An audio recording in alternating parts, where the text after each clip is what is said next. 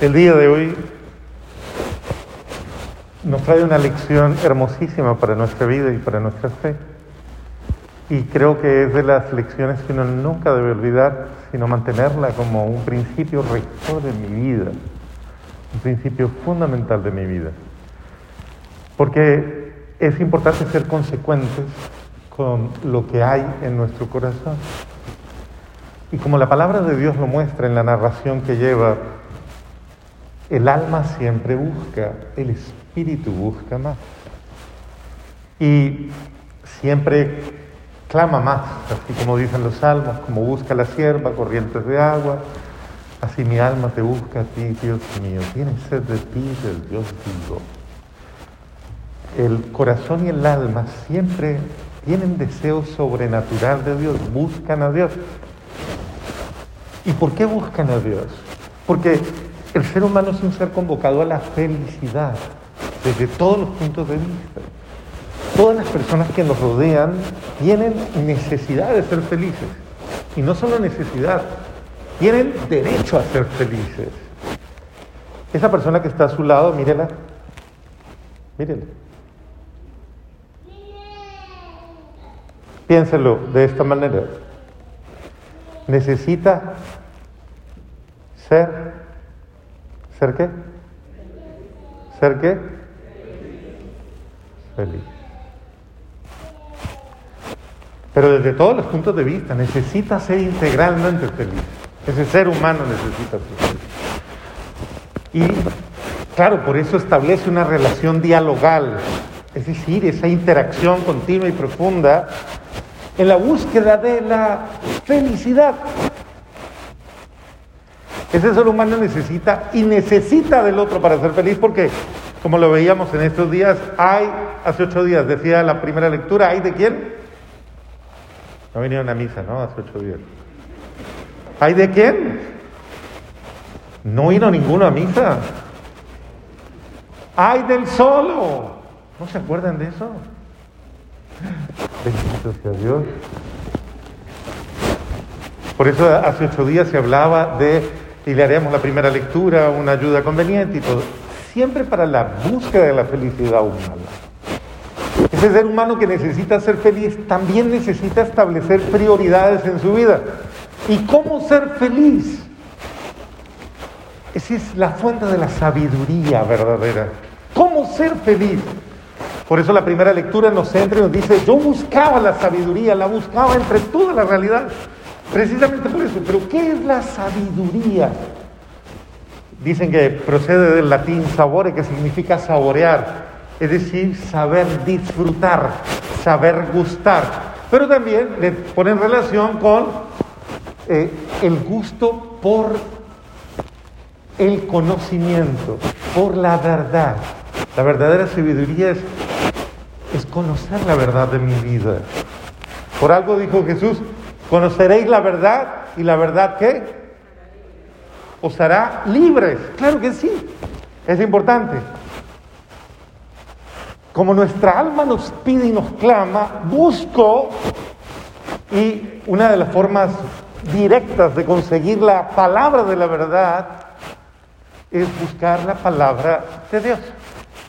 Porque como dice la segunda lectura, esa palabra es viva y operante, más tajante que espada de doble filo, penetra hasta lo más profundo de tu ser y pone en evidencia todas tus cosas. Cuando uno va frente a la palabra de Dios, la palabra de Dios me hace ver mi vida, me hace leer mi vida, ver mi historia, descubrirme, conocerme, pero no bajo una mirada romántica, sentimentalista o cientifista o intelectual, sino como Dios me mira, como Dios me ve, como Dios que me ha amado, que me ha creado y me ha dado la vida, como Él quiere que yo sea. Y cuando yo busco la palabra de Dios, no la busco para llenarme de religiosidad, sino para descubrirme a mí mismo, para conocerme a mí mismo para confrontar mi ser profundo interior. Una persona que busca la palabra de Dios comienza a, romper ataduras que tiene en el alma. a romper mentiras, a romper falsedad y comienza a vivir esa verdad eterna que Dios nos ha concedido para que nosotros seamos felices. Muy bien, hubo un hombre que tenía ese deseo de Dios, esas ganas de Dios.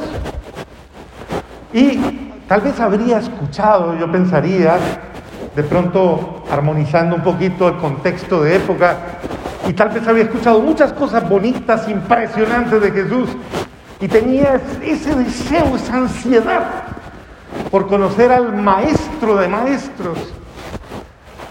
Eh, y este hombre, cuando yo creo que alguien le dice, está en tal lugar, vaya, este hombre va en su busca, sale corriendo y se postra ante él. Pero a mí me impresiona,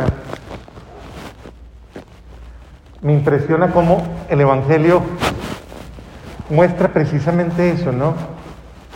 Si a usted le dijeran hoy que existe una persona sobre la tierra, aquí y ahora, que le puede dar el secreto de la felicidad, ¿usted la buscaría? ¿Sí o no? Si le dijeran que aquí hay una señora que vende unas cremas que, que rejuvenecen 20 años, ¿usted la buscaría? Sí, claro, ahí sí la busca. Eh, pero es el sentido, si sabemos que hay alguien que podría hacerme la vida más amable, que podría ayudarme, tal vez darme una fórmula, decirme algo con lo cual yo pueda ser feliz, yo le buscaría. Pues bien, este hombre también escuchó esa noticia. Llegó corriendo donde Jesús y le dijo lo que había en su corazón. Maestro bueno, ¿qué tengo que hacer para alcanzar la vida eterna? Jesús lo mira y lo confronta con una primera interpelación. ¿Por qué me llamas bueno? Y es impresionante, porque de alguna manera es establecer un punto de referencia. ¿Qué llamas tú bueno? ¿Qué es lo bueno para ti? El valor de lo bueno. Porque muchas veces tenemos una idea de lo bueno que no es lo bueno. Y entonces, luego Jesús sigue el diálogo y le dice, cumple los mandamientos. Y comienza a decirle cada uno de ellos. El muchacho, porque era muchacho, comienza como a reírse, como a complacerse en lo que Jesús le dice. Definitivamente era un muchacho bueno. Él le responde a Jesús, yo eso lo he cumplido desde pequeñito. Porque Jesús le dice, cumple los mandamientos. Ama al Señor tu Dios con toda la fuerza de tu alma. Honra su nombre, santifica las fiestas, honra a tu padre y a tu madre, no mates, no cometas actos impuros. Todo eso lo hago desde pequeñito. Los apóstoles lo ven, no sé si sienten envidia o un poquito de celos rabia y dicen, ¿y este dónde salió? Porque ¿quién de ustedes ha cumplido los mandamientos desde pequeñitos? Yo, al menos yo no. ¿Usted sí? Y yo soy cura.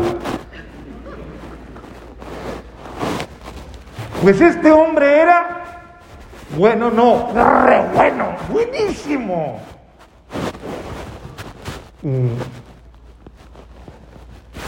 Dice que Jesús lo miró en su corazón y vio que era cierto y lo amó.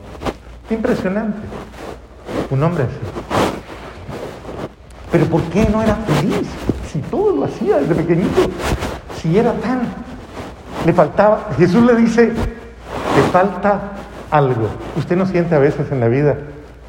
Porque yo sé que ustedes tienen cara de felices. Mire para el lado a ver si tiene cara de feliz. Mire. Mire al otro a ver, ¿tiene cara de feliz o de infeliz? Bueno, este hombre eh, era ya feliz, pero le faltaba algo. ¿A usted también le falta algo? ¿No? ¿Lo tienes todo? Muy bien. ¿Qué te falta a ti para ser feliz? Piénsalo. Y piénsalo sinceramente. A lo mejor lo tienes todo y no lo sabes disfrutar. Y entonces el muchacho se queda expectante y le dice, ¿qué me falta? Jesús le dice, ve, porque él había llegado con una cantidad de camellos, sirvientes, yo creo que hasta llegaron con plumas, quitándole el aire. Imagínense, era un rico de la época. Y le dice Jesús, te falta algo. Ve, vende todo lo que tienes, dáselo a los pobres y luego ven y sígueme y tendrás un tesoro en el cielo. Wow, este hombre se quedó pasmado. Volteó a mirar los camellos. Tal vez tenía allí muchas otras riquezas, sus carruajes, sus cosas. Dio media vuelta, miró a Jesús, frunció el ceño y se fue muy triste, muy triste, porque se sintió incapaz de desprenderse de su comodidad, de su seguridad de aquello que él daba por hecho como su fortaleza, su riqueza. Y Jesús le puso una condicional muy fuerte. Véndelo, dalo a los pobres y tendrás un tesoro en el cielo y luego, cuando ya seas libre, ven y sígueme. Y pensemos, ¿será que es que Dios no quiere los ricos? ¿Sí? ¿Será eso? Es que Padre, el Señor no quiere a los ricos. ¿Será eso? ¿Tiene un problema con la riqueza? No. Simplemente pensémoslo.